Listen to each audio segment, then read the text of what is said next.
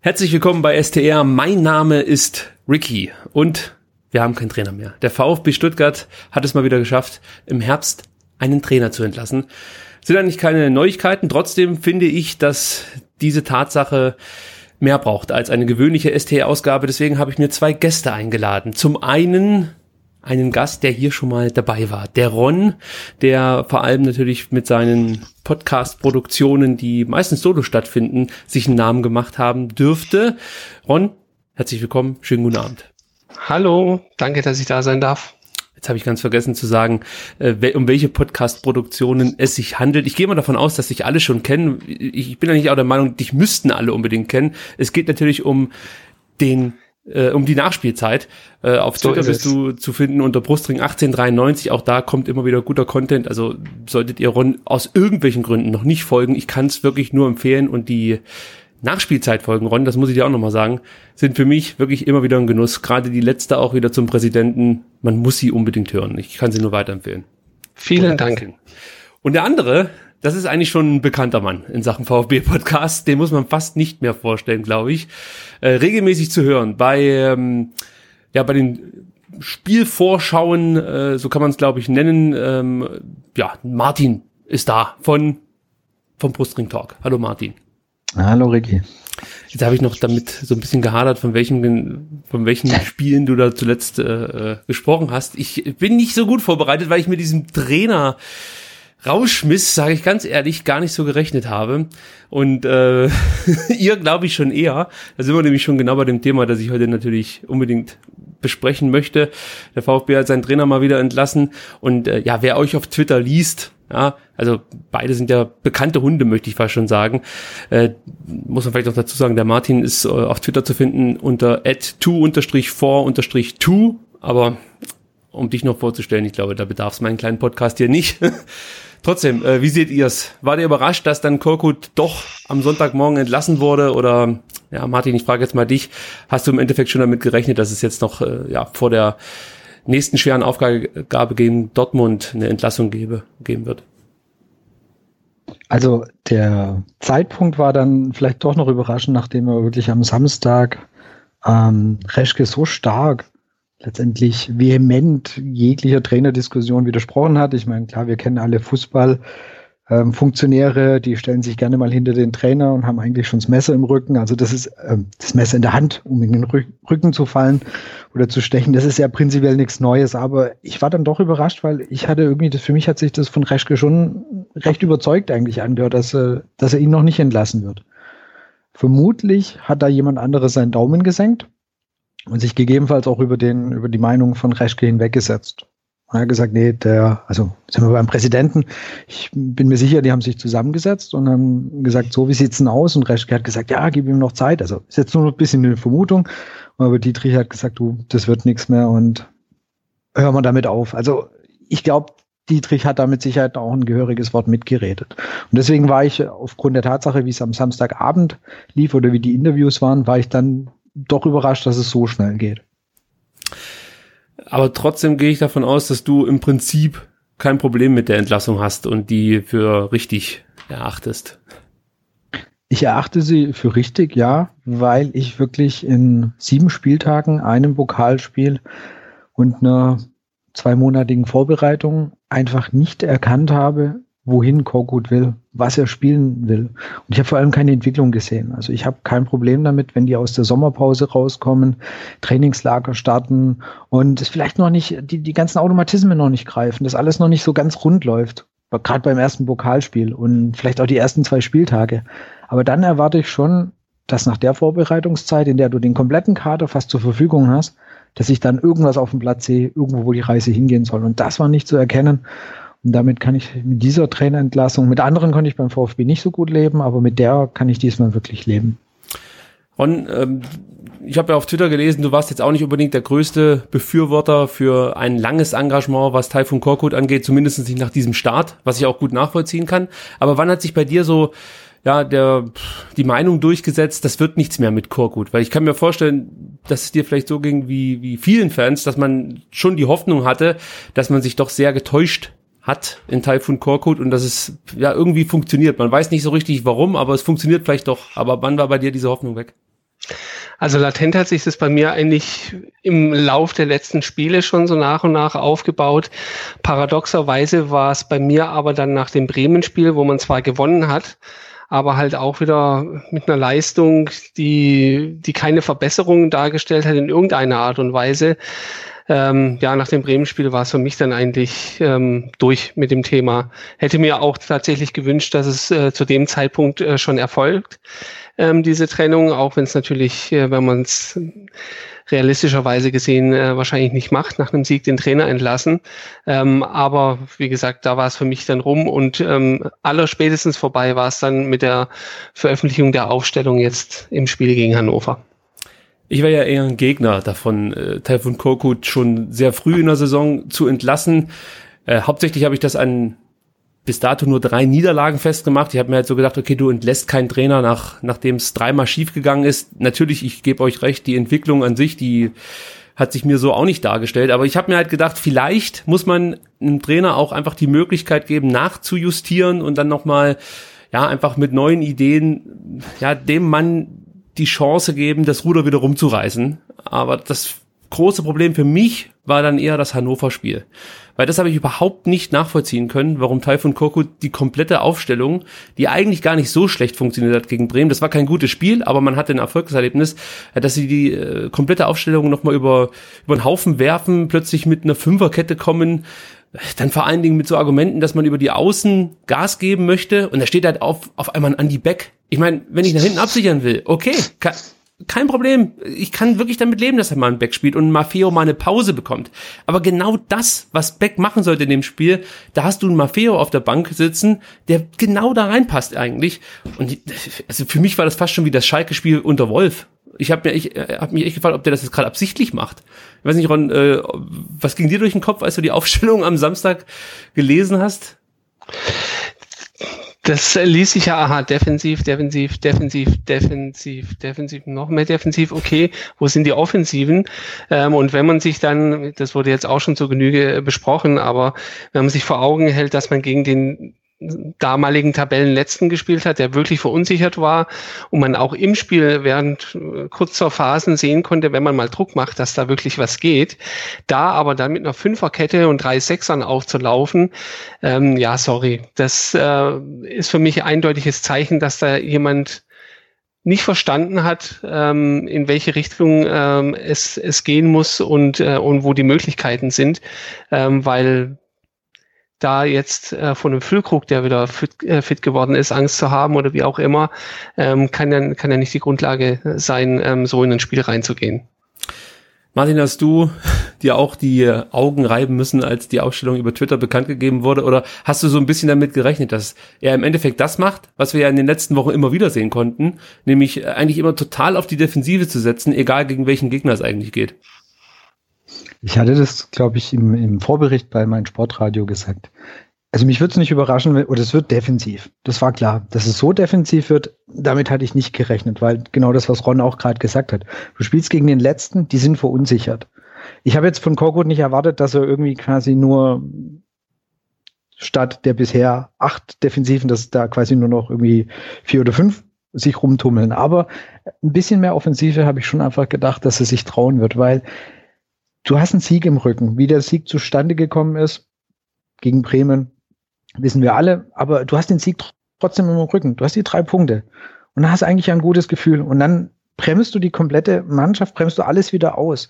Und was einfach das Erstaunliche ist, auch wenn man die Wochen davor eben anguckt, ähm, er hat ja immer gewechselt und dann ist es ein Ticken offensiver geworden das muss er doch ein und es hat besser funktioniert. Das muss er doch irgendwann mal sehen, dass, hey, guck mal, wenn ich ein bisschen offensiver spiele, dann habe ich mehr Chancen. Dann passiert da vorne was.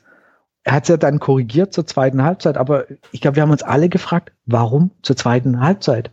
Wieso korrigierst du das nicht von, also warum machst du das nicht von Anfang an?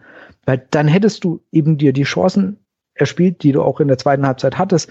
Und ich bin mir sicher, wären wir ähnlich wie in der zweiten Halbzeit in das Spiel reingegangen, Hannover hätte sich relativ, ja, mit der weißen Flagge ergeben, weil da ging eigentlich gar nichts. Aber du bringst den Gegner komplett ins Spiel und das ist einfach unverständlich, wie du mit dieser Defensivtaktik so die Punkte wirklich herschenkst. Und dann fragst du dich, genau wie du auch gefragt hast, macht er das mit Absicht? war dem eigentlich eh schon klar, das ist eh so mein letztes Spiel, jetzt mache ich eigentlich auf, jetzt mache ich einfach, egal, egal was die Leute von mir halten. Und ich fliege eh raus, es ist mir eh egal.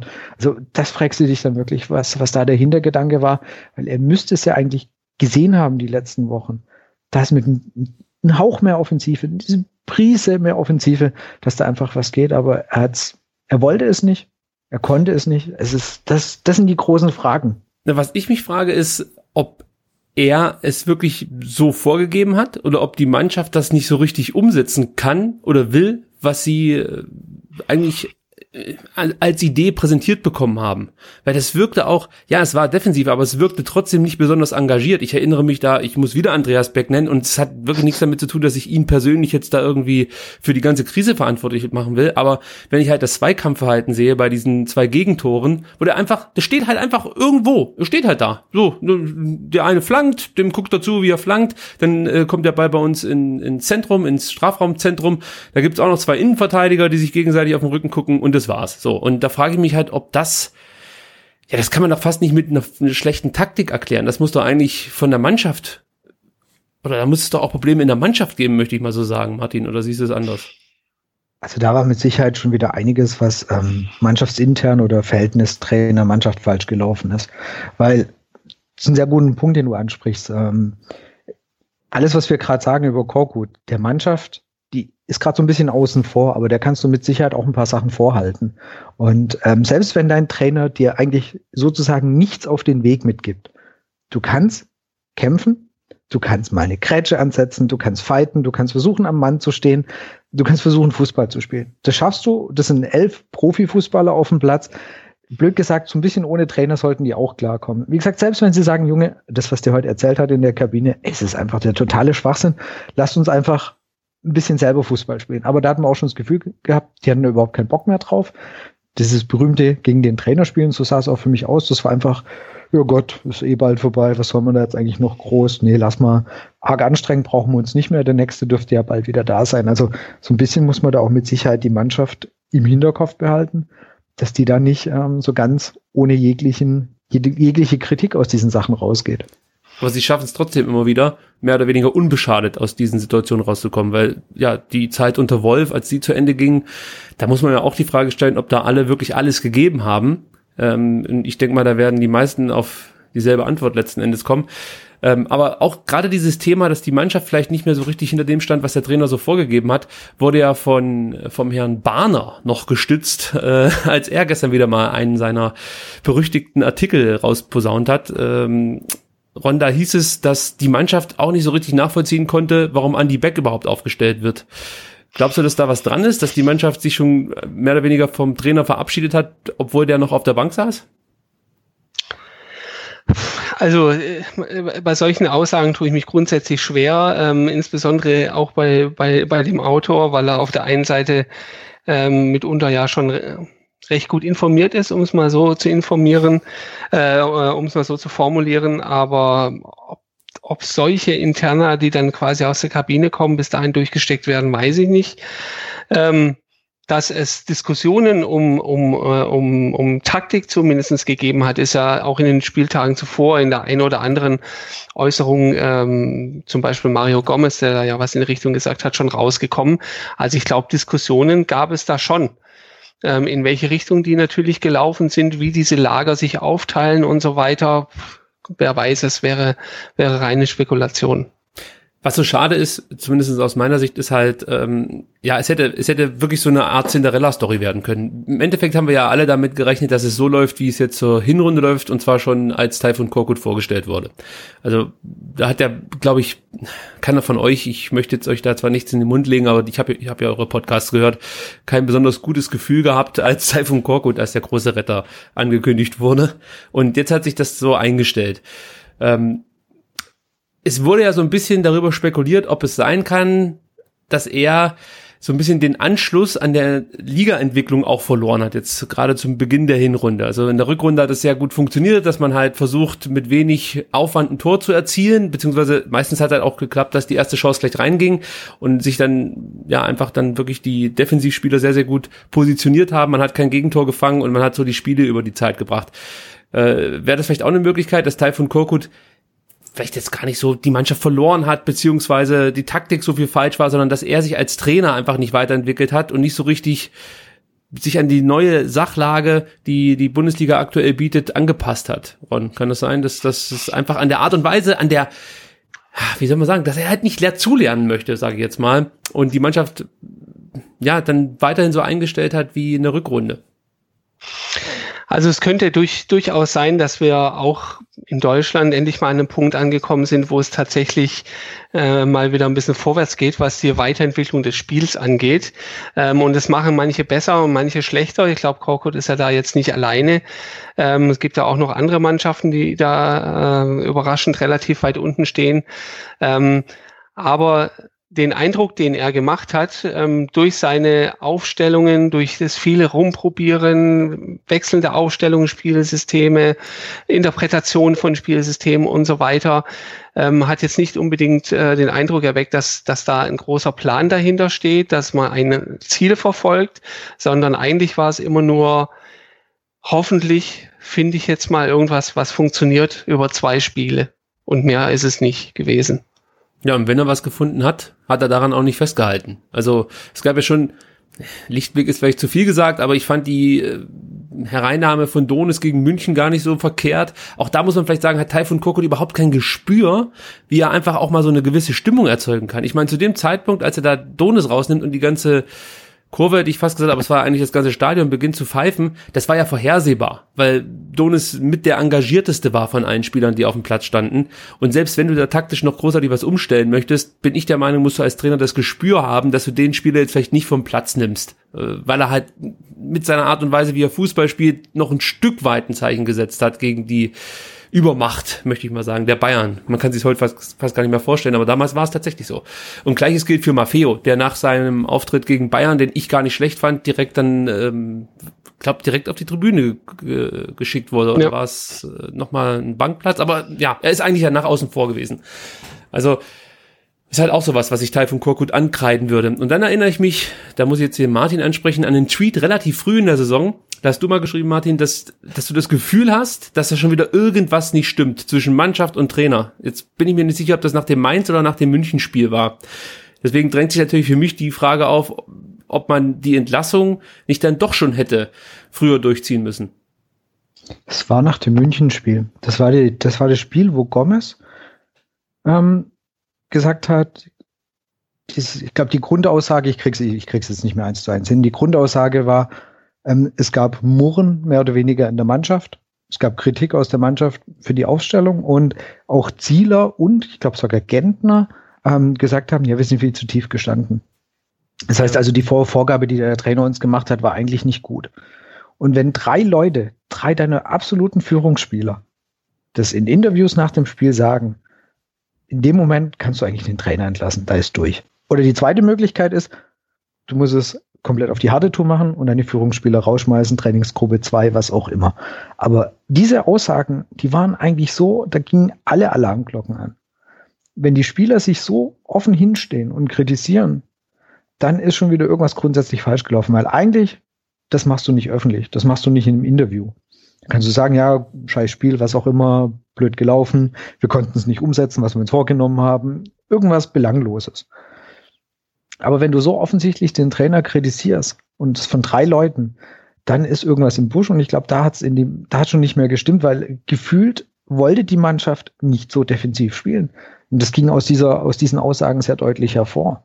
Wenn drei Spieler sagen, wir stehen zu tief und, und quasi auch in der Mannschaft gab es Murren ob der Einstellung des Trainers, ja, ich glaube, dann ist das Kind echt schon in den Brunnen gefallen und konsequent wäre gewesen, da ihn bereits, bereits rauszuschmeißen. Aber da stimme ich natürlich deinen Aussagen von vorhin zu. Das, das kannst du natürlich schwer, schwer ja, verargumentieren, was du da machst. Also im Sinne von, jetzt haben wir irgendwie einen zweiten Spieltag und wir werfen den Trainer raus, der in der Rückrunde erfolgreich war. Jetzt, die ersten Spiele waren gegen Mainz und München das berühmte in Mainz kannst du verlieren und gegen die Bayern sowieso, aber da dann den Trainer rauszuschmeißen, ich glaube, das konnte sich in dem Moment äh, beim VfB auch keiner leisten. Es wäre vermutlich sehr konsequent gewesen und wir wären jetzt vielleicht schon wieder auf einem besseren Weg.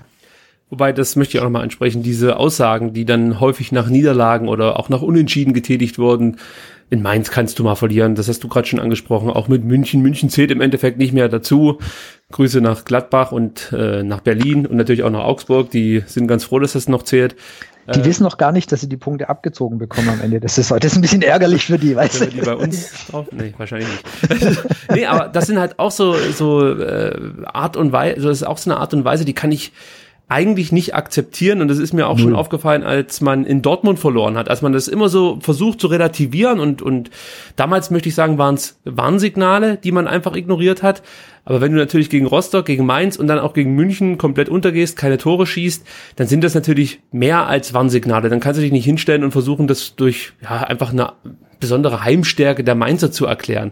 Äh, selbst wenn du das so siehst, finde ich, da sind wir wieder bei dem Punkt, kann man das als erfahrener Spieler äh, mit Sicherheit anders ausdrücken. Also da möchte ich auch nochmal die sogenannten Führungsspieler vielleicht äh, oder an die appellieren, dass man sich da einfach auch mal anders positioniert und auch mal sagen kann, dass was scheiße ist und einfach, dass man das nicht umgesetzt hat, wie du es im Endeffekt gerade gesagt hast. Wir, wir setzen das gerade nicht um, was der Trainer uns vorgibt und deswegen verlieren wir in Mainz, wo der Anspruch eigentlich wäre, dass wir hier gewinnen.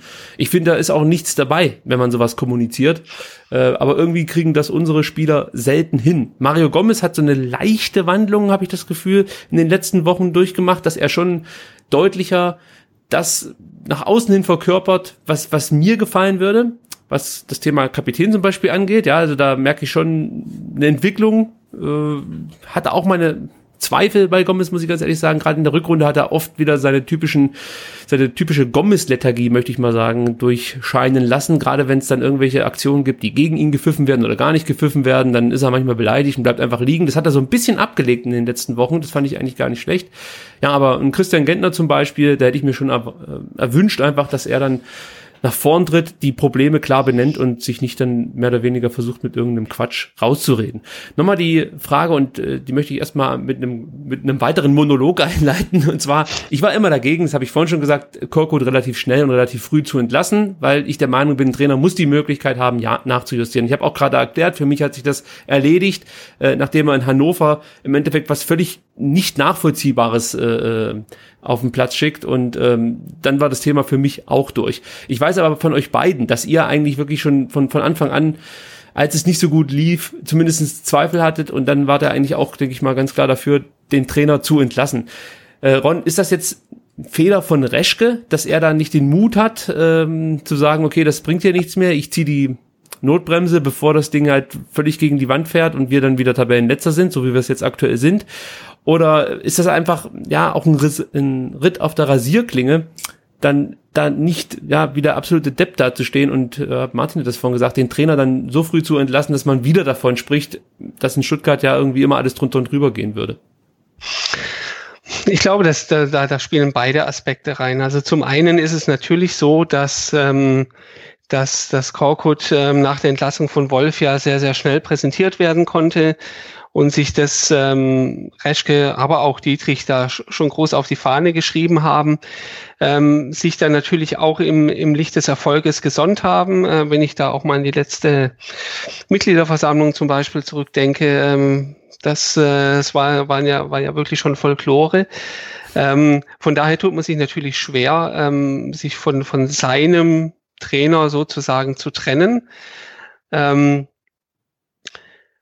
und ähm, auf der anderen Seite ist es ähm, natürlich aber auch so, dass ich, dass ich mir auch gar nicht so sicher bin, ob, ob, ob Reschke das wollte, ja, ob er es gestern wollte, ähm, oder ob es wirklich dann Dietrich war, der am Ende gesagt hat, nee Junge, jetzt ähm, ziehen wir mal die Reißleine. Ähm, du, du führst denn, jetzt glaubst du denn, dass Reschke überhaupt Korkut wollte? Er hat zwar immer so ausgelegt, dass Korkut sein Wunschtrainer gewesen wäre, aber glaubst du das, dass, dass äh, Korkut wirklich bei Reschke die Nummer eins war, nachdem Wolf ähm, ja, entlassen wurde oder wie auch immer man das ausdrücken möchte? Na, die, die Nummer eins war es ja nicht. Also das äh, damals war ja schon Weinziel zum Beispiel im Gespräch, der dann abgesagt hat. Also Korkut ja, war. Entschuldigung, ich muss die Nummer unterbrechen, aber Reschke ja. hat ja immer behauptet, Korkut wäre seine äh, äh, Nummer eins Lösung gewesen. Ja, das mag sein. Er hat ja auch äh, nach dem Spiel behauptet, die Trainerfrage stellt sich nicht. Also ich glaube, da ist auch viel Außendarstellung äh, mit dabei. Aber Korkut war definitiv nicht die, die Wunsch- und A-Lösung meiner Einschätzung nach.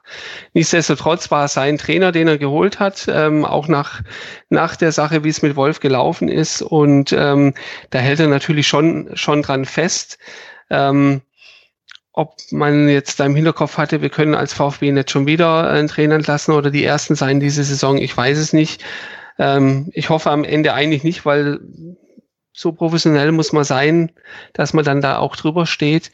Ähm, aber ja, ich glaube, es, äh, es, es war sehr viel äh, Entscheidung äh, vom Präsidenten am Ende, der den Daumen gesenkt hat ähm, und, und Michael Reschke das jetzt äh, dann ausführt und vertritt. Ähm, ob er so schnell gehandelt hat, weiß ich nicht. Tatsächlich. Ja, das ist die große Frage, ob Reschke jetzt noch weiter an Korkut festgehalten hätte. Er hat ja behauptet, er hat deswegen die Aussage so getätigt, also nach dem Spiel, dass die Frage des Trainers sich nicht stelle, weil er damit nicht ja, noch mehr Staub aufwirbeln wollte und er hat das immer so ein bisschen argumentiert, dass Taifun mhm. Korkut dann wahrscheinlich auch ein Leidtragender davon gewesen wäre, wenn man das direkt so gesagt hätte. Ich persönlich habe das als eher unprofessionell empfunden, weil ich der Meinung bin, das kannst du anders kommunizieren. Du kannst es zwar im Prinzip so ausdrücken, in die Richtung gehen, ja, wir, wir diskutieren jetzt nicht über den Trainer, aber man muss das vielleicht ein bisschen anders äh, formulieren. Und ich finde schon, dass Michael Reschke sich dann mit dieser Trainerentscheidung, auch wenn das kurzfristig funktioniert hat,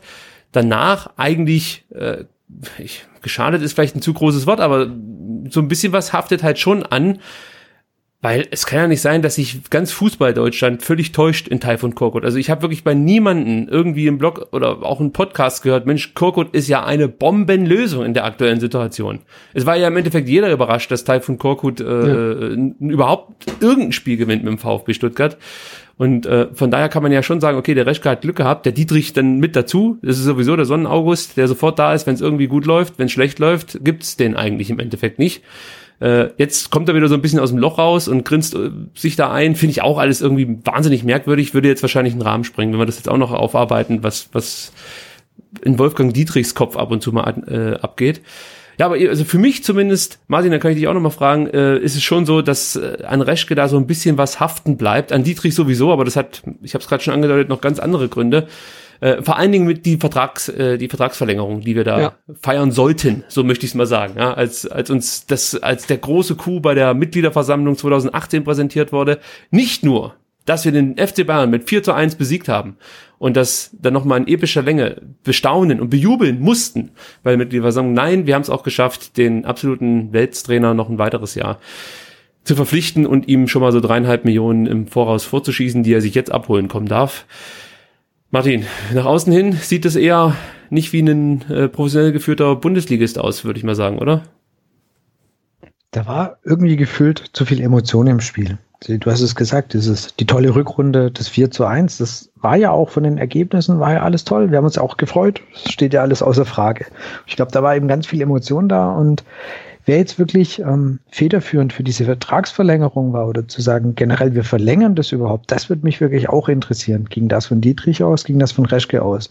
Reschke, der gesagt hat, hey, den müssen wir jetzt ähm, festnageln, sonst wird er uns hier Ende, ne, äh, genau, Ende nächste Saison, du, da stehen die alle Schlange. Oder Dietrich gesagt hat, du, ähm, Mitgliederversammlung in der Woche, ah, wir müssen irgendwas präsentieren. Hast du einen Spieler? Nee, Spieler habe ich gerade noch nicht. Das ist alles noch nicht in trockenen Tüchern. Das dauert noch ein bisschen. Hm, Trainer verlängern? Ja, Trainer verlängern. Super, der ist ja gerade total beliebt. Ich weiß es nicht. Das, das fände ich wirklich sehr, sehr interessant, wie die Entscheidung entstanden ist. Weil, fairerweise muss man wirklich sagen, du hast die Summe angesprochen. Es stehen circa, also die Verlängerung, diese eine Jahr Verlängerung für das Trainerteam liegen die Kosten ungefähr bei 3,5 Millionen. Und das ist für einen Verein wie den VfB Stuttgart verdammt viel Geld. Das ist wirklich verdammt viel Geld. Und da bin ich mir auch schon sicher, da werden auch intern ein paar Fragen kommen. Das ist vielleicht nicht direkt aus, aus der, ähm, vom VfB, aber in der AG sitzen ja auch noch ein paar andere Leute, oder, die da noch was zu sagen haben. Und da kann ich mir schon, schon vorstellen, dass da mal eine Frage kommt, so Leute, ähm, was habt ihr euch dabei gedacht? Ich meine, 3,5 Millionen einfach so rauszublasen, finden wir jetzt auch nicht so direkt lustig. Also ich kann mir schon vorstellen, da dürfen sich Dietrich und Reschke noch die eine oder andere Frage anhören, weil das, wie gesagt, ist weder professionell meines Erachtens. Es gab ja Stimmen, die haben gesagt, du musst verlängern, du kannst nicht mit dem Trainer äh, in die Saison gehen, der nur noch einen Jahresvertrag hat. Das sehe ich wirklich komplett anders. Es wäre komplett legitim gewesen, zu sagen, pass mal auf, das war jetzt echt eine super Rückrunde und das hat uns echt tierisch gefreut. Jetzt starten wir mal in die äh, neue Saison rein und im Herbst setzen wir uns zusammen. Ich wüsste nicht irgendeinen, der gesagt hat, sag mal, ihr habt doch nicht alle Latten im Zaun, das, ihr müsst sofort mit dem verlängern. Alle hätten gesagt, Mensch, das sieht vernünftig aus, das sieht irgendwie, das sieht durchdacht aus.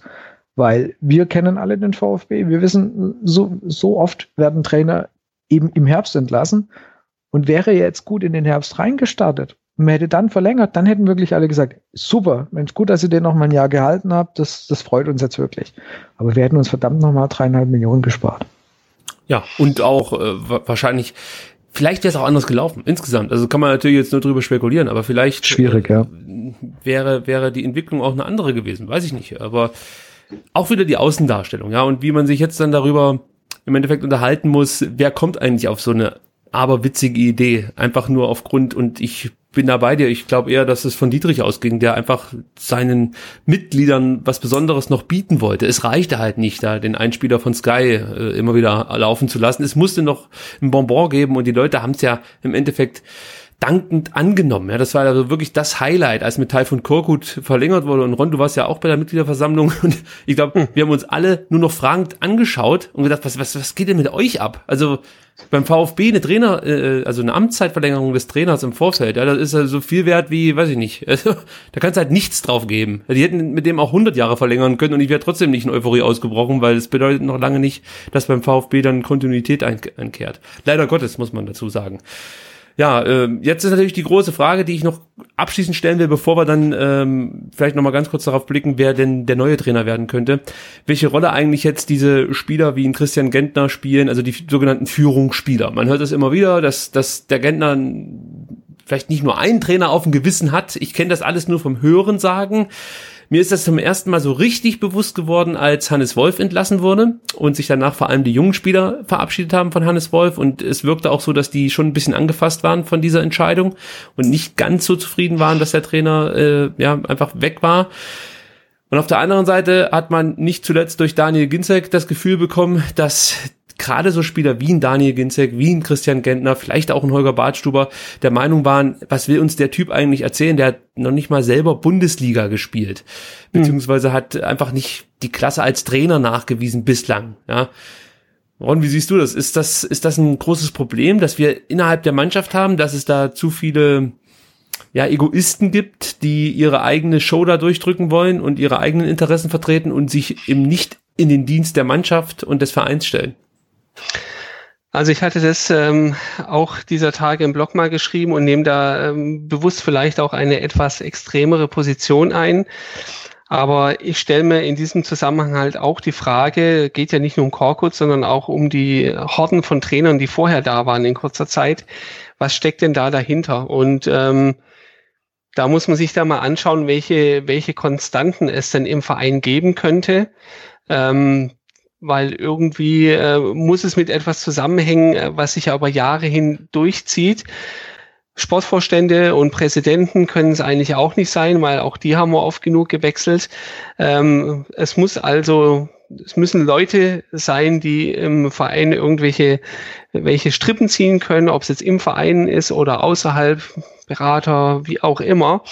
Ähm, und ich komme da aber tatsächlich auch auf eine Konstante und die heißt tatsächlich Christian Gentner. Ähm, und da fällt mir, und das ist aber auch spekulativ zugegebenermaßen, äh, wissen kann man es nicht genau, äh, fällt es mir nicht so schwer, darauf zu kommen, dass ähm, er da schon auch schaltet und waltet ähm, und äh, mitunter eben auch mal den Daumen hebt oder senkt, je nachdem, äh, um was es da geht, sei es jetzt äh, irgendwelche Taktiken, Aufstellungen, Trainer, sonst was. Ähm, Zumindest ist es aber so, dass es schon äh, fortgesetzt eine Gruppe von Spielern immer wieder geben muss, die, ähm, die da ein Lager bilden mit einigem Einfluss äh, und diesen Einfluss auch geltend machen. Das war ähm, auch in der Vergangenheit ähm, immer schon mal wieder Thema, dass dem so sein könnte. Ähm, und ich glaube tatsächlich auch, dass da schon ein Stück weit was Wahres dran ist. Martin, kannst du dir vorstellen, dass es beim VfB nicht läuft wie ja in den 90ern äh, beim FC Bayern München, dass die Spieler sich dann ja beim Manager in dem Fall damals beim FC Bayern Uli Hoeneß ausholen kommen, dass der Trainer irgendwie zu hart trainiert oder die Sprache nicht richtig spricht und dass man noch da mal was tun muss. Kannst du dir vorstellen, dass das von Spielern wie Christian Gentner ausgeht? Also erstmal, hm, viele, die mir folgen, wissen mit Sicherheit, dass ich kein großer Gentner-Fan bin. Das liegt jetzt nicht unbedingt, weil ich sage, er ist ein schlechter Spieler. Das ist er wirklich nicht. Ich finde, er ist kein geeigneter Kapitän. Und ich glaube einfach, dass er ein sehr gutes Standing in dem Verein hat. Das heißt, er hat einfach sein, seine, seine Aussagen oder seine Worte finden Gehör. Das tun sie mit Sicherheit. Sein Bruder ist ja auch beim VfB. Also das heißt, ich glaube, so die Familie Gentner, die kann mit Sicherheit mal etwas sagen und das wird auch angehört. Das haben diese, dieses Glück haben andere Spieler vielleicht nicht unbedingt. Ähm, er ist es mit Sicherheit nicht allein. Das geht auch gar nicht. Wäre er der, Einz äh, wäre er der Einzige, das, das würde nicht funktionieren. Ron hat es schon gesagt, der, der muss es schaffen oder ich glaube, er schafft es einfach, gewisse Spieler um sich zu scharen, also so eine, so eine, so eine Clique an, an Spielern zusammenzubekommen, die dann einfach gemeinsam echt ein Wort haben. Und man hatte jetzt wirklich bei Wolf sehr, sehr gutes Gefühl, oder ich hatte sehr wirklich dieses Gefühl, den etwas arrivierten Kräften war das zu, in Anführungsstrichen, anstrengend, was Wolf da mit ihnen vorhatte. Weil Wolf ganz, ganz viel äh, mit Taktik und Wehren im Spiel und verändern und im Angriff so und wenn man, wenn er, wenn ihr in der Verteidigung seid, dann, dann formiert, euch so. Letztendlich das, was modernen Fußball ausmacht. Oder und man konnte ja auch spüren, dass er junge Spieler ranführen möchte und die etablierten, arrivierten Spieler vielleicht Angst haben mussten, dass es nicht mehr reicht für den Stadtplatz. Genau, und er hatte ja auch Gentner am Anfang ja mal rausgenommen, der ist ja dann durch ähm, Verletzungen von anderen wieder reingekommen. Das hat Christian Gentner ihm bestimmt nicht sonderlich, da war ihm mit Sicherheit nicht sonderlich gut gelitten, das auf jeden Fall. Und ich kann mir dann schon vorstellen, dass der dann irgendwann mal bei Reschke oder bei ähm, Dietrich stand und gesagt hat, also ehrlich, Jungs, also das, was der da trainiert, damit kommen wir nicht voran. Damit werden wir nicht erfolgreich sein. Und da schon so diese, so ein paar Sachen fallen lässt, äh, wo die Herren ins Grübeln kommen. Der wird mit Sicherheit nicht hinlaufen. Dafür ist der Mann viel zu intelligent und sagen, schmeiß den raus. Das äh, wird er mit Sicherheit nicht machen. Aber schon mit Sicherheit Sachen fallen lassen, die vielleicht ähm, dem Trainer dann nicht so positiv ausgelegt werden. Und da bin ich wirklich sehr überzeugt, dass Wolf eher mit den jüngeren Spielern besser umgehen konnte, weil die waren, die waren lernwillig, die wollten das, die wollten das aufsaugen, weil sie kannten das wahrscheinlich so aus, aus ihren Jugendmannschaften, wo sie das gelernt hatten. Die kannten es vielleicht auch teilweise von ihren ähm, Nationalmannschaften oder halt äh, Junioren-Nationalmannschaften, dass man da einfach sehr variabel spielt und das wollte ja Wolf oder hat es eben auch versucht beim VfB zu machen und ich glaube einfach, gelinde gesagt, der älteren Generation war das einfach zu dumm. Und wie es Ron gesagt hat, Junge, du hast nicht mal Bundesliga gespielt, was willst du eigentlich von uns? Und das Merkwürdige ist, man hat ja gespürt, dass Wolf gerade die jungen Spieler vorangebracht hat. Also ich erinnere mich da an die Anfangszeit von Shadrach Akolo. Ja, das ist ja ein ganz anderer Spieler gewesen als jetzt, obwohl er jetzt im Wittmann-Camp sich äh, einen stählernen Body angeschwitzt hat. Aber es war ja auch von, vom Selbstvertrauen her ein ganz anderer Spielertyp. Und was er aus einem Pavard gemacht hat, äh, ja, das ist einfach großartig, wenn ich mir vorstelle, ich möchte jetzt nicht wieder äh, ja so in Erinnerung schwelgen, aber trotzdem, wenn ich mir vorstelle, was ein Wolf vielleicht aus einem Maffeo, aus einem Sosa machen könnte, ähm, und da gibt es bestimmt auch noch andere Spieler, die ganz interessant wären. Äh, Kopac ist da vielleicht zu nennen. Äh, also äh, Gonzales natürlich. Da bin ich sehr, sehr enttäuscht, dass der Trainer nicht mehr bei uns, was äh, bei uns ist. Was ich mich noch frage, ist natürlich auch, wie es Gentner dann trotzdem immer wieder schafft, in die Startelf zu kommen, weil ich bin natürlich jetzt nicht unbedingt ein Experte, was das Thema Fußball angeht und Taktik, ja, aber ich sehe ja trotzdem, wie so ein Spiel läuft. Und da habe ich das Gefühl, dass Christian Gentner wirklich immer der Bremsklotz ist, wenn es so mal schnell gehen soll. Also er steht eigentlich mit seinem, mit seiner Art Fußball zu spielen. Äh, ja, auf, weiß ich nicht, da, da passt er einfach fast nicht mehr in diese Zeit. Ja? Also wenn überhaupt, dann im zentralen Mittelfeld, aber auch da sehe ich ihn überhaupt nicht. Aber mit seiner Art, wie er den Außenbahnspieler interpretiert, passt er eigentlich nicht mehr in die Bundesliga. Trotzdem steht er eigentlich regelmäßig unter Korkut in der Startelf. Da gab es eigentlich kaum eine Überlegung, den nicht aufzustellen. Ja, wie, wie kann das sein? Also wie kommt das? Das ist Ron, vielleicht kann ich dich das mal fragen. Du bist ja auch ja. regelmäßig im Stadion. Martin, du auch. Ich weiß, ich wollte damit nicht sagen, dass du nicht ins Stadion bist. nee, aber es ist halt trotzdem so eine Frage, die ich mir, die ich mir stelle. Wie, wie schafft der Mann das, immer wieder in der Startelf zu stehen? Das kann, kann wieder nur mit seinem Standing zusammenhängen.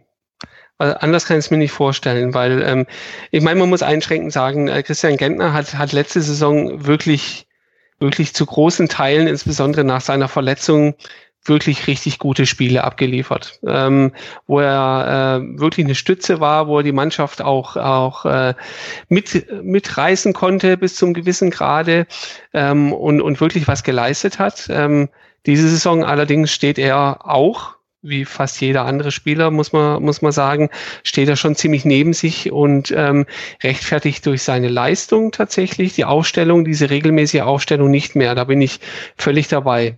Und woran es dann liegt, ähm, mir fällt da, wie gesagt, wirklich nur ein, dass äh, das Gente dann äh, quasi nicht auf die Bank zu setzen ist und wenn dann nur, nur als äh, im fortgeschrittenen Spiel in einer Auswechslung, aber, aber nicht von Anfang an. Ähm, keine Ahnung, Wobei man wie er das hinbekommen hat. Hat da vielleicht Taifun Korkut, ich möchte jetzt nicht sagen Angst oder so, aber scheut er da vielleicht das Risiko, dass er sich da mit Unruhe in die Mannschaft holt, dass er Gentner auf die Bank, also wenn er Gentner auf die Bank setzen würde?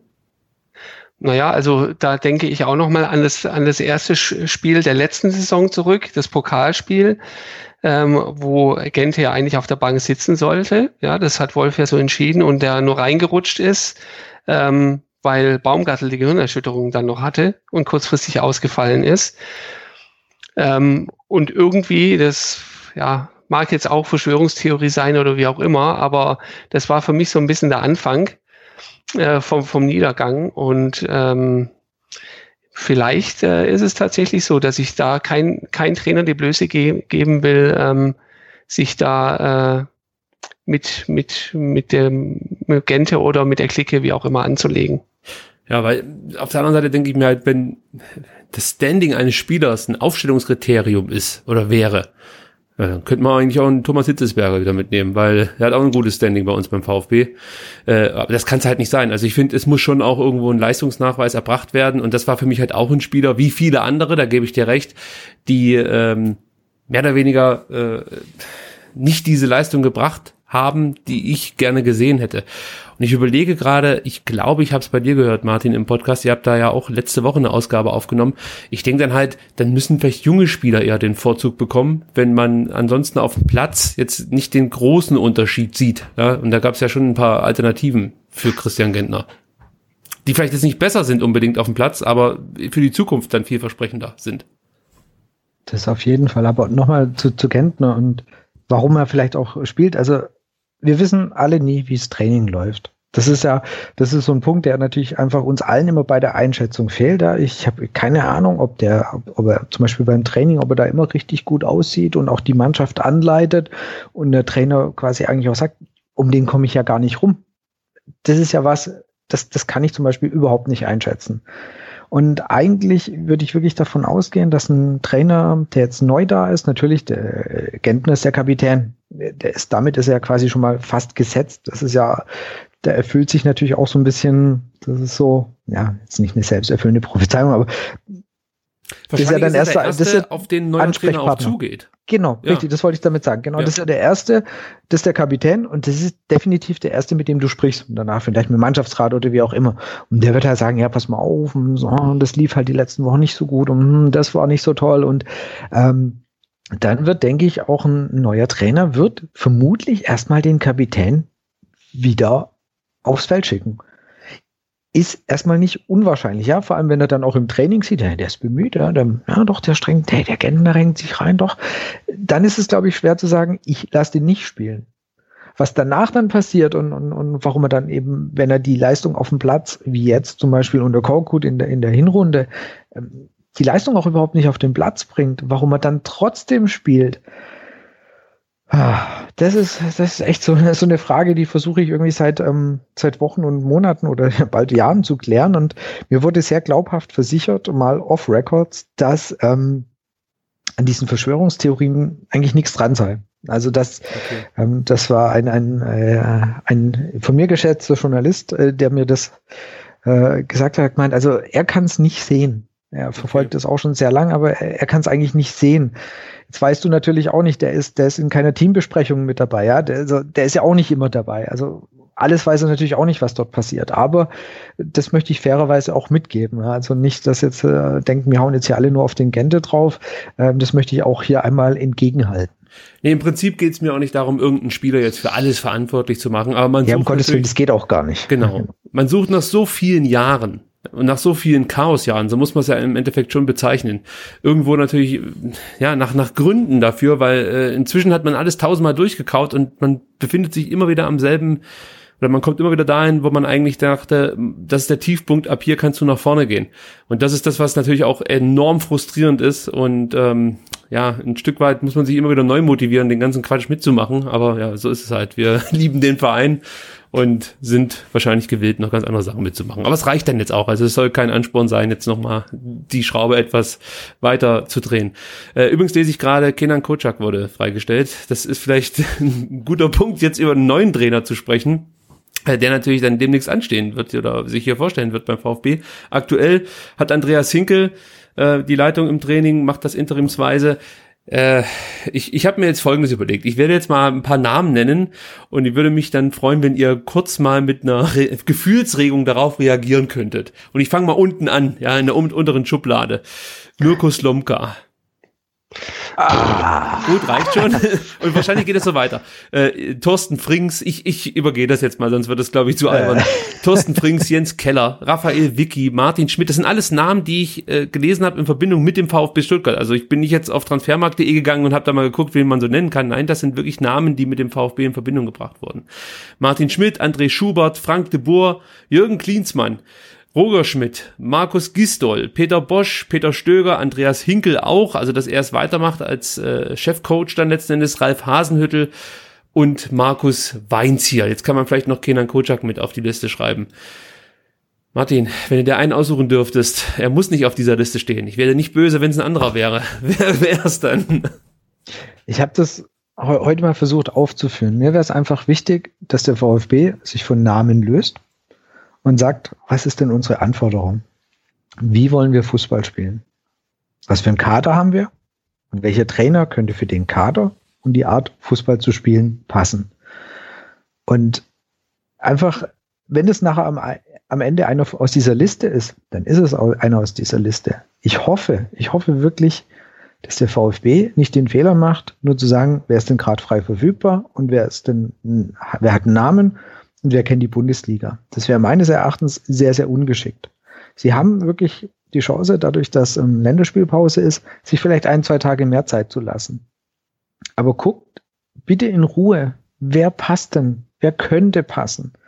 Und der VfB scheint sich immer irgendwie zu scheuen, eine Ablöse für einen Trainer zu zahlen.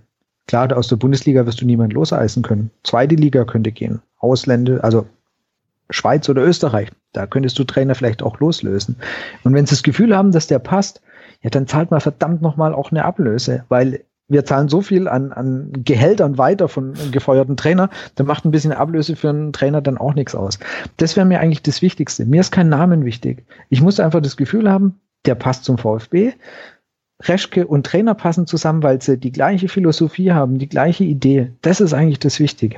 Und wie der Typ dann heißt und ob der davor Bundesliga trainiert hat, ist mir persönlich scheißegal. Aber du glaubst. Also im, im Prinzip schilderst du ja das äh, Modell äh, Schindelweiser Wolf jetzt so ein bisschen. Ja, also unabhängig, von, unabhängig von den Namen, sondern ähm, jemand, der, der eine Idee hatte und ähm, dann sich umgeschaut hat, wer passt denn zu dieser Idee? Jein. Also wenn, wenn es am Ende draufkommt, das Weinziel, also einfach mal den Namen zu nennen, der in letzter Zeit am häufigsten fällt, dass das der richtige ist, dann ist es okay. Ich hoffe ja. nur, dass sie einfach eben nicht so engstirnig sind und nur auf diese Liste transfermarkt.de, wer ist denn gerade frei, wer kosten keine Ablöse, wer hat Bundesliga trainiert gucken. Das fände ich wichtig. Und wenn es am Ende er ist, okay, kann ich mit leben, ist in Ordnung. Aber ich hoffe eben, dass sie sich weiterreichende Gedanken machen. Glaubst du denn, es gibt eigentlich so eine Vereinsphilosophie, die umgesetzt werden soll mit dem Trainer? Weil wenn ich immer höre, was so das Anforderungsprofil ist, äh, dann äh, frage ich mich immer, ob man da nicht ein bisschen zu viel verlangt. Also man möchte zum einen, dass die Mannschaft weitergebracht wird, dass schöner Fußball gespielt wird, dass man aber auch die älteren Spieler mit einbindet. Also man möchte im Endeffekt alles. Die eierlegende Wollmilchsau. Ich hoffe, es stimmt jetzt. Ähm, so klingt das manchmal ein bisschen für mich da kommen wir zu einem, zu einem Thema, was im VfB, glaube ich, echt noch fehlt, ist diese, ähm, sag mal, Identität, spielerisch oder ähm, wo wollen wir denn hin? Das, dadurch, dass wir so viele Trainer, so viele Sportdirektorenwechsel haben, kommt da natürlich auch nie eine einheitliche Linie rein. Das ist mit Sicherheit ein Problem. Und ähm, du musst eigentlich aktuell halt einen finden, von dem du denkst, es passt halbwegs zu dem, was wir da haben. Der ist aber auch in die Richtung, in die wir hingehen wollen, der, der korrekte Trainer.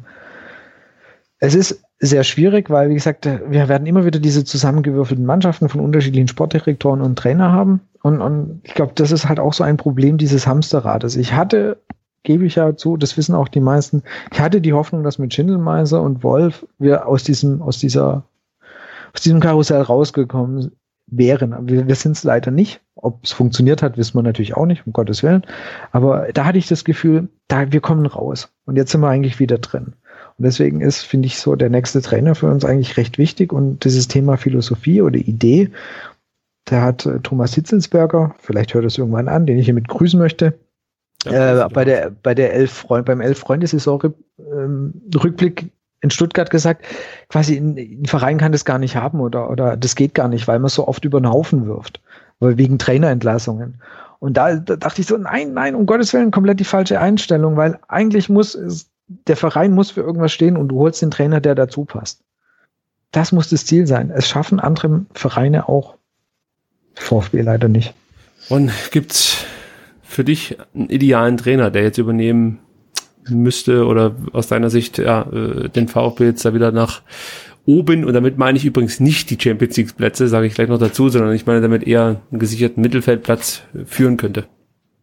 Also ich möchte mich da eigentlich im Prinzip tatsächlich komplett dem anschließen, was Martin gesagt hat. Ähm, ich finde es auch nicht wichtig, äh, welcher Name kommt. Ähm, selbst wenn, wenn es nachher einer wird, den man jetzt vielleicht im ersten Moment abgelehnt hat, aber äh, sich dann rausstellt, dass es einfach passt und Dinge funktionieren, die man selber jetzt von außen vielleicht auch nicht gesehen hat, ja, dann ist es fein am Ende, ich meine, das äh, wurden ja jetzt äh, Reschke und Dietrich auch wieder nicht müde zu betonen, geht es um den Verein und um keine Namen und Befindlichkeiten Einzelner. Zumindest sollte es so sein und das gilt auch für die Wahl des Trainers. Wenn der den VfB weiterbringt, alles gut. Aber hast du nicht auch das Gefühl, dass so eine gewisse Erwartungshaltung im Umfeld schon da ist? Also es muss schon irgendjemand sein, den man schon mal gehört hat. So in der Art. So kommt es mir jedenfalls vor ich glaube, die Erwartungshaltung kommt, kommt eher daher, ähm, dass da vielleicht auch ein bisschen die Fantasie oder, oder und ich mich gerne auch selbst mit ein, auch das Wissen darüber fehlt, wer denn jetzt tatsächlich auf dem Markt ist, der äh, abseits der, äh, der ersten Seite bei transfermarkt.de ähm, vielleicht ein interessantes Profil haben könnte. Ja, das stimmt schon. Also das ist auch für mich ein Problem, wenn ich so überlege, wer wäre denn ein idealer Trainer. Aber ich denke mal, wenn ich so eine Frage beantworten könnte, weiß ich nicht, ob ich das nicht zum Job machen würde dann.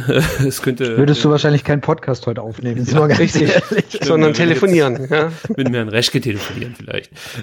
nee, aber das ist, es ist ja schon die Frage, wer könnte denn da passen?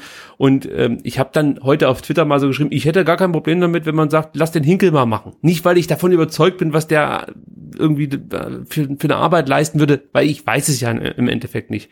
Aber bevor ich mir dann halt wieder irgendeinen so Trainer hole, gerade so zu dem Thema Weinzell, da wollte ich halt auch noch sagen, ich habe ja damals auch mitbekommen, so wie ihr ja auch, dass der VfB, wie gesagt, da auch mal Kontakt hatte äh, nach der Wolf-Entlassung und da gab es ja so ein paar Geschichten. Zum einen, er wollte wohl zu viel Geld und dann fand das auch nicht so toll, dass sich Reschke im Vorfeld äh, in, ja, auf Schalke erkundigt hat, wie so die Zusammenarbeit war mit äh, Weinziel, also bei ähm, na, wie heißt denn der Sportvorstand bei Schalke? Jetzt komme ich nicht drauf.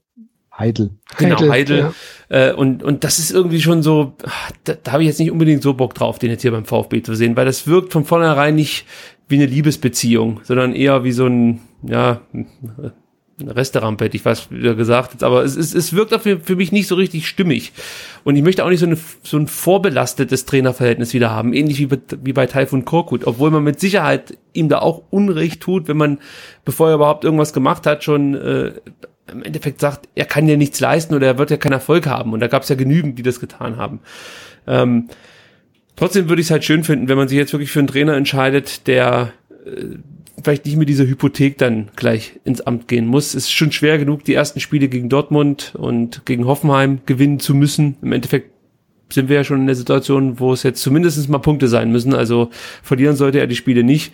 Und äh, man muss hier, glaube ich, wirklich sehr vorsichtig sein, wie man jetzt entscheidet. Weil es kann auch ganz schnell so eine Katastrophensaison werden. Ich möchte es nicht beschreien wie 15, 16, weil es, es, es fängt schon wirklich verheerend an für uns.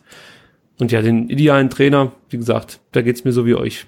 Ich, ich kann es nicht sagen. Ich sehne mich nach so einem Glücksgriff, wie es die Bremer zum Beispiel hinbekommen bekommen haben. Zumindest jetzt ja, über ein paar Monate mal, aber das sieht schon sehr, sehr gut aus mit, mit Kofeld. Und bei Bremen muss man ja, Entschuldigung, bei ja, Bremen nee, muss man ja vorsichtig sein. Die sind ja immer neuer Trainer irgendwo aus dem Amateur- oder irgendwo Bereich ho äh, hochgeholt, aus dem Jugendbereich. Dann wird erstmal die Rückrunde gewuppt, dann wird am Anfang von der Hinrunde gewuppt und äh, dann geht's aber auch ganz schnell wieder runter. Also ich bin ja bei so einer Beurteilung von Trainern immer so ein paar Monate mehr. Das ist ja das, was das ich stimmt. auch so versucht habe, in der Rückrunde zu sagen, lasst mal die Hinrunde, die nächste anfangen, dann können wir über diesen Trainer urteilen. Jetzt noch nicht. Und das ja. ist bei Bremen, Bremen ist es oft der Fall. Da solltest du übrigens recht behalten. äh, nee, aber es ist, es stimmt natürlich, klar, du kannst jetzt noch nicht abschließend sagen, dass Kofeld der Glücksgriff schlechthin war für Bremen, weil, ja, wir können nicht in die Zukunft gucken, aber zumindestens erkennt man, was der Trainer da in, in Bremen vorhat und äh, ja, ich, ich, ich sehne mich halt nach sowas, dass ich einfach meine Mannschaft sehe, verstehe, wo der Trainer hin will und auch sehe, wie er versucht, Spieler besser zu machen, damit sie das umsetzen können, was er sich so vorstellt. Und da sind wir wieder bei dem Thema, das hat man zuletzt beim VfB Stuttgart, das Gefühl hatte man zuletzt beim VfB Stuttgart, als Hannes Wolf hier Trainer war, äh, und Jan Schindelmeiser ging da auch in die richtige Richtung, aus meiner Sicht zumindest. Und ich weiß, es gibt viele Leute, die dann immer wieder sagen, ja, da kommen sie wieder, die Leute, die Hannes Wolf eine Trainer hinterher vereinen und weiß der Kuckuck was. Es geht mir persönlich noch nicht mehr so sehr um den Trainer Wolf, sondern es geht mir darum, dass der Trainer für eine Philosophie stand, für ein Spielsystem, dass man sich ungefähr, ähm, ja, also man wusste, auf was man sich da einlässt.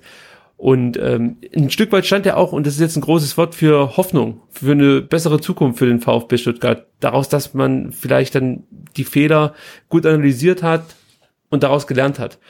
Und das hat man natürlich wieder über Bord geworfen. Und Martin, du hast es, glaube ich, vorhin gesagt, wir sind jetzt wirklich wieder da, wo wir eben vor zwei, drei Jahren schon waren. Wir gucken uns auf dem Trainerkarussell um und es sind die üblichen Namen und äh, man hat das Gefühl, dass man alle zehn wenn man Glück hat, alle zwölf Monate äh, den nächsten Restart äh, ja, bewältigen muss. Ja, es, es klingt irgendwie alles ziemlich scheiße, wenn ich das so vor mir her plapper, aber es ist auch momentan ziemlich scheiße, wenn man ehrlich ist.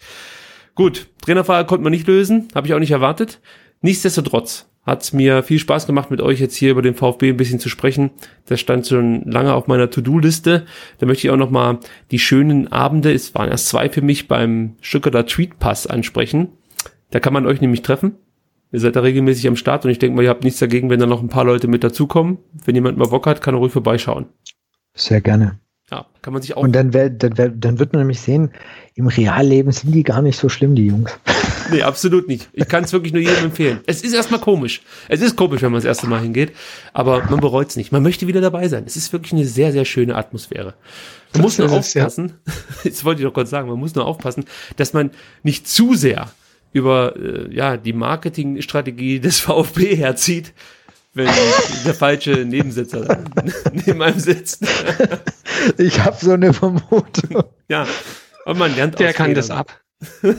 ja, ich, ich denke auch, der, der, also der kennt uns lang genug. Man hätte mich aber wenigstens mal vorwarnen können. Ich konnte es wahrscheinlich nicht, weil du am Ende ein Ende saßt. Das war das Problem. Ich, ich saß ja quasi Tisch genau einmal anderes Ende. Ja. ja. Jetzt weiß ich zumindest. ist trotzdem ein netter Kerl. Ja, absolut. Und äh, das gilt auch für alle, die da beim Tweetpass am Start sind. Also das ist wirklich eine, eine sehr schöne Gesellschaft und ich freue mich da wieder auf den nächsten Termin, der ja dann im Oktober anstehen wird. Ja, aber wie gesagt, nochmal äh, vielen Dank an euch. Auch nochmal eine kleine Entschuldigung zu Beginn. Da war es bei mir ein bisschen holprig, lag daran, dass ich meinen Zettel nicht gefunden habe, auf dem ich mir Folgendes notiert habe. Der Ron war heute zu Gast. Ed Brustring 1893 auf Twitter, bekannt von der Nachspielzeit und äh, ich glaube, alles, was der Ron so ins Internet posaunt, kann man ganz gut auf brustring1893.de nachlesen, Ron. Ich hoffe, ich habe da jetzt nichts vergessen. Nein, wunderbar, alles korrekt hört bei ihm rein. Und vor allen Dingen lest auf Twitter. Gleiches gilt für Martin. At to-for-to. Da gibt's immer schöne Beiträge und auch manchmal bissige. Die mag ich eigentlich. Ähm, also das lese ich mir immer gern durch und schmunzel dann manchmal auch während den Spielen, weil ich mir richtig vorstellen kann, wie du rot anläufst und ganz schnell auf deiner Tastatur rumtipperst am Handy oder so. Äh, ihr könnt Martin auch regelmäßig beim Brustring-Talk hören und jetzt weiß ich es wieder meinsportradio.de. Mensch, ich höre es doch immer. Ähm, genau. Also auch da gibt's den äh, lieben Martin mit tollen ja, Spielvorschauen zu den jeweiligen VfB-Spielen. Immer Freitag, nee, Donnerstag nehmt ihr das auf, oder? Oder wird's ausgestrahlt? Genau, in der Regel, wenn ähm, das Spiel, also wenn es ganz normale Spielewochenende ist, wird's donnerstags aufgenommen, geht Donnerstag oder freitags dann online. Also hört da mal rein. Überhaupt unterstützt die VfB-Podcasts. Ich gehe davon aus, dass äh, wenn ihr mich gefunden habt, dann dürftet ihr die anderen auch gefunden haben. Aber macht das. Wir sind alle kleine Podcaster und sind darauf angewiesen, dass wir so ein paar Hörer dazu gewinnen, weil die Arbeit ist gut, die die Jungs machen. Also nochmal vielen Dank, Ron. Vielen Dank, Martin. Ich hoffe, wir hören uns ähm, ja nicht allzu ferner Zukunft wieder und können dann zusammen irgendwas feiern. Das hoffen wir doch. Vielen Dank. Ja, vielen Dank auch von meiner Seite. Also schönen Abend noch und bis zum nächsten Mal. Tschüss. Ciao. Ciao.